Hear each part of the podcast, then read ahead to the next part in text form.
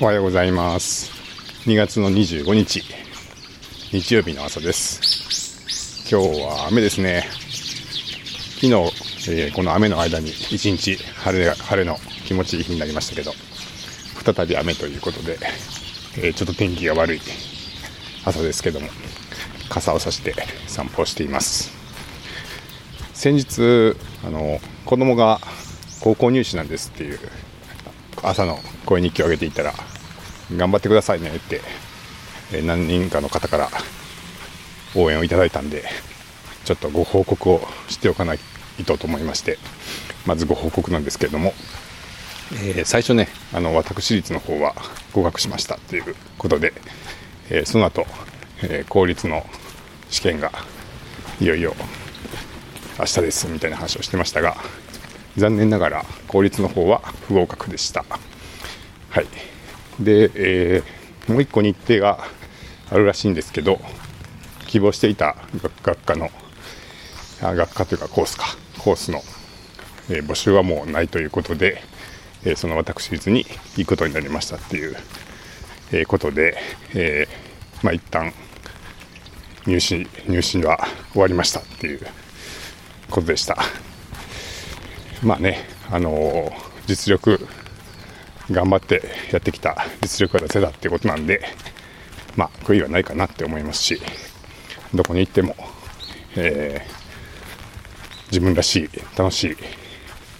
高校生活っていうのはなんか待ってるんじゃないかなと思うんで、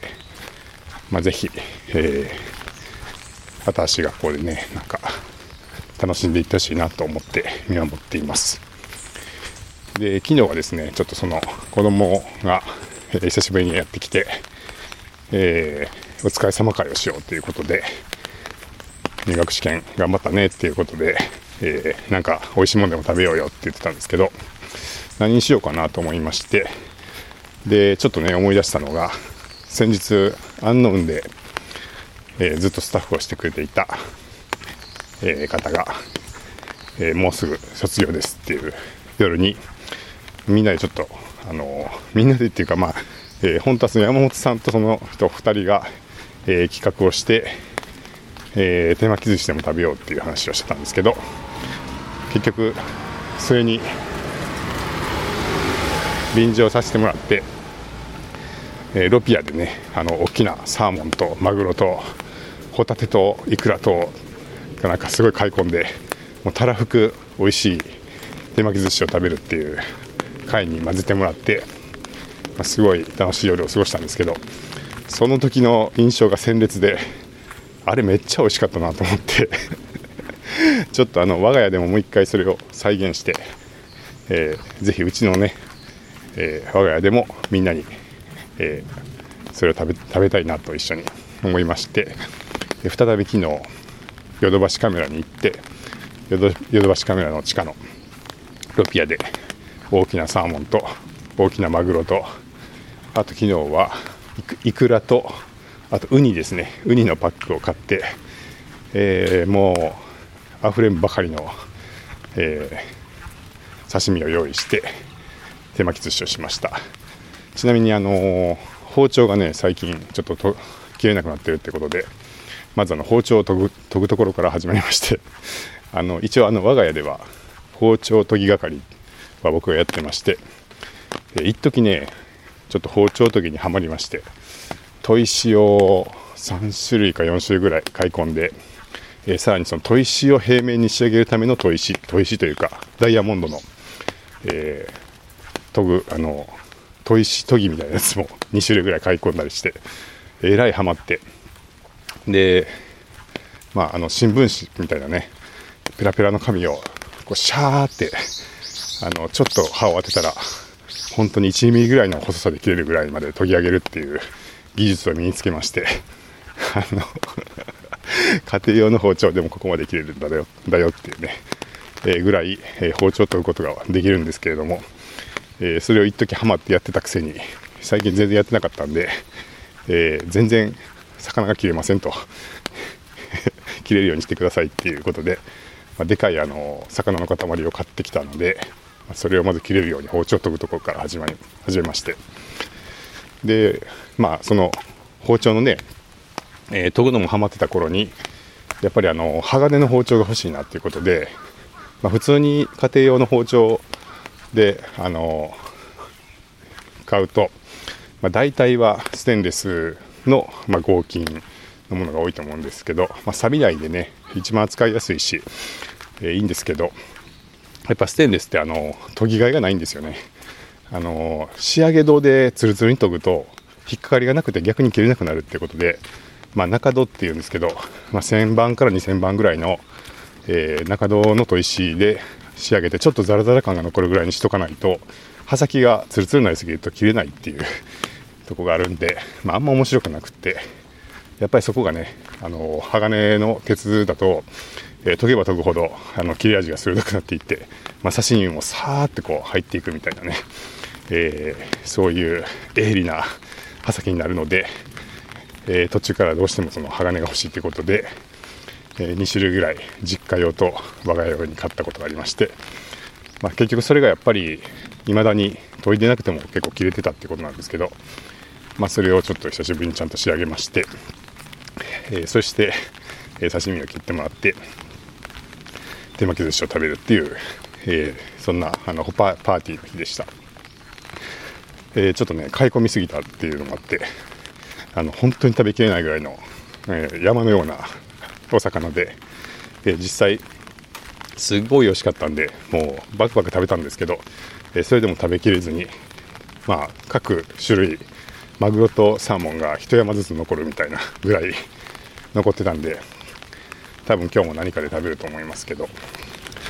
なかなか幸せなパーティーでした。ということではい。まああの息子ちゃん頑張ったねっていうことで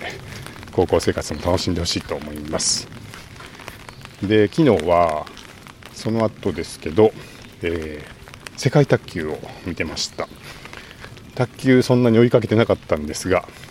たまたま土曜日の夜にテレビをつけたらなんか世界卓球っていうのをやってるぞと思って、えー、見始めたらめちゃくちゃ面白くってその日が準決勝だったんですけどえー、香港との一戦で今って日本卓球めっちゃ強いんですね。あんまり追いかけてなかったんで知らなかったですけどなんかあの東京オリンピックの時に水谷伊藤美誠ペアが金メダル取ったみたいなのをねなんか見てたんで盛り上がりましたけど、まあ、その後のこととかそんなに追いかけてなかったんですが、えー、女子団体の準決勝で香港に結局ストレートで3-0で勝ってめっちゃ強いなっていうのと、あとは、えー、新生張本、あの男子の張本の,、えー、の妹さんで15歳の、まあ、張本さんっていう女性の選手が、えー、先行というか、えー、1人目で出て出てきたんですけど、15歳ってあの中学生らしくてまだ、まあ、それこそ、息子が高校受験をした息子と同い年なんですけど、えー、その人がいきなり世界世界卓球に出てきて、えー、しかもエース級の働きをするっていうなんかとんでもないことが起こって起こっていてなんか結構それに釘付けになってしまいましてなんだこの人はみたいなね、えー、ことで、え、まあ、準決勝あの何がすごかったかって、え、2ゲーム先取されてあさすがにちょっと初めての世界大会で緊張しているのかなっていうしかも相手がエースだったんでまさすがにこのまま押し切られるのかなと思ってたらそこから立て直して、なんと3ゲーム練習して、えー、逆転勝利したっていう戦い方をしてて、で、表情とか見てても、全然なんか、こう、悲壮感がないというか、安定してるんですよね。で、どれだけ、こう、なんていうか、成熟してるんだっていうか、えー、そういう戦いぶりを見せつけられて、なんか本当にただものじゃないなっていう感じの 雰囲気がめちゃくちゃ面白くって、で、まあ、他の選手もすごい強くて、えー、何でしょうね、えっと、平野さん、平野さんと、えー、あとは2人目が早田さんか、早田が今エースなんですよね、世界ランキング5位ということで、えー、まあ、全員めちゃくちゃ強くて、いや、なんか、ちょっと前の、えー、世代しかあまり知らなかったんで、あ今こんな風になってるんだなと思って見ていて、で、えー、昨日が中国との決勝戦でした。えー、見た方いますかね？なんか、僕はその準決勝を見てたんで、えー、どんな戦いになるかすごい楽しみにしてて、昨日もその手巻き寿司の後に見始めたんですけど、えー、なんか日本は50年ぐらいその世界大会で中国に勝ったことがないらしいですね。で、まあ、もし勝つと53年ぶりかなんかに世界卓球で金メダルが取れるということで、まあ、ずっと中国には勝てずっていうのが続いていて、まあ、その53年ぶりに中国を破るってことができるかどうかっていう試合だったんですけど、いやー、すごかった。いや、本当に、こんなに食い入るように卓球を見たのも久しぶりで、えー、まあ、結果的にはニュースとかに流れてるかもしれないんですけど、えー、まあ、最後、えー、まあ、2-2でも作れ込んだ後に、最後のね、えーえー、試合で5人目で敗れてしまうということで、まあ、準優勝に終わったんですけど、まあ、1ゲーム目、その張本が割と、えー、早めに負けてしまって、いややっぱ中国の壁熱い熱いなと思ってたら、えー、その2人目、3人目勝つんですよね。で、えー、っと、4人目が、4人目っていうか、まあ、早田がもう1回出てきて、世界ランキング1位の、えー、孫に負けるっていうのがあって、で、最後の最後にその、50年ぶりの優勝をかけた最後のえー、5, 5試合目にその15歳の張本が出てくるっていうなんかすごい展開になって中学生に何を何をかけてんねんみたいなね状況になってまあさすがにこれはちょっと大変じゃないかなと思ってたらなんとその5試合目の、まあ、1ゲーム目を選手しましてえもしかしてこれ勝つのみたいな。あの相手もね金メダルあの東京オリンピックの金メダルの選手で世界ランキングが2位かなかなんかの人で、えー、全然格上なんですけど、いきなり1ゲーム取って、えどういうことみたいなのになってきて、えこれもしかして優勝あるのではっていう状況に1回なったんですよね。でも本当にそんなことあるのかなと思いながら見てて、まあ、最後残念ながら押し切られちゃったんですけど、本当に面白かったです。はい。まあ、見た方いたら、ちょっと感想を語り合いたいですけど、いやなんかあの卓球って、すごい緊張感ありますよね。サーブを打つ前ってすごい静寂で会場がシーンとして、まあ、そこからすごい神経を集中してこう一打一打繰り出していくみたいな感じなんでなんか こっちも見てる方もね最初あのお酒飲んで手巻き寿司食べてわーってなんかちょっと柔らかい雰囲気になってたんですけどなんかこっちもダラダラ見てると失敗しそうな気がしてくるんでこう 背筋が伸びるっていうかちょっと集中してみないと負けるぞみたいな気持ちになってきて、まあ、お酒も飛んでしまって、なんか、シャキってこう、椅子にまっすぐ、あの、正座じゃないけど、背筋を伸ばして座って、全神経を集中して、あの、一打一打、集中しなきゃみたいな気持ちで見ていて、なんかめっちゃ姿勢よく、しかも結構な長い時間、何時間ぐらいかな、あれ。8時から始まって、2、3時間やってたんじゃないですかね。えー、ずっと、えー、背筋背筋を伸ばして見守るみたいな感じになって 何をやってるんだって感じでしたけど、まあ、あの自分もね、えー、一級入魂の気持ちでちょっと 見てたんでだいぶ疲れましたけど本当にいい試合でした。はい、ということでなんかすごいものを見させてもらったなっていう、まあ、たまたま土曜日にテレビをつけてあこんなのやってるんだって知れて、えー、その流れで本当になんか世紀の大決戦みたいなものを見れたのですごい良かったですなんか若い人がああやってまっすぐね頑張ってる様子すごいやっぱワクワクするしいいなって思いましたし。なんかちょっとこうそうですね。なんか昔とちょっと雰囲気違うなと思って。何て言うんですかね。淡々と強いみたいな。あのー、なんか昔ってもっと感情をあらわにする感じの人が多かった気がして悔しかったら泣くとか勝ったらわーってこうなんか雄たきり上げるとか、まあ、別に卓球に限らずともこうスポーツとかでもね、まあ、割とこう感情を乗せて、えー、やってる人が多い印象で、まあ、そうするとどうしてもこう負けると悲壮感が漂ったりとか、まあ、負けそうになってくるとちょっと辛くなってくるみたいな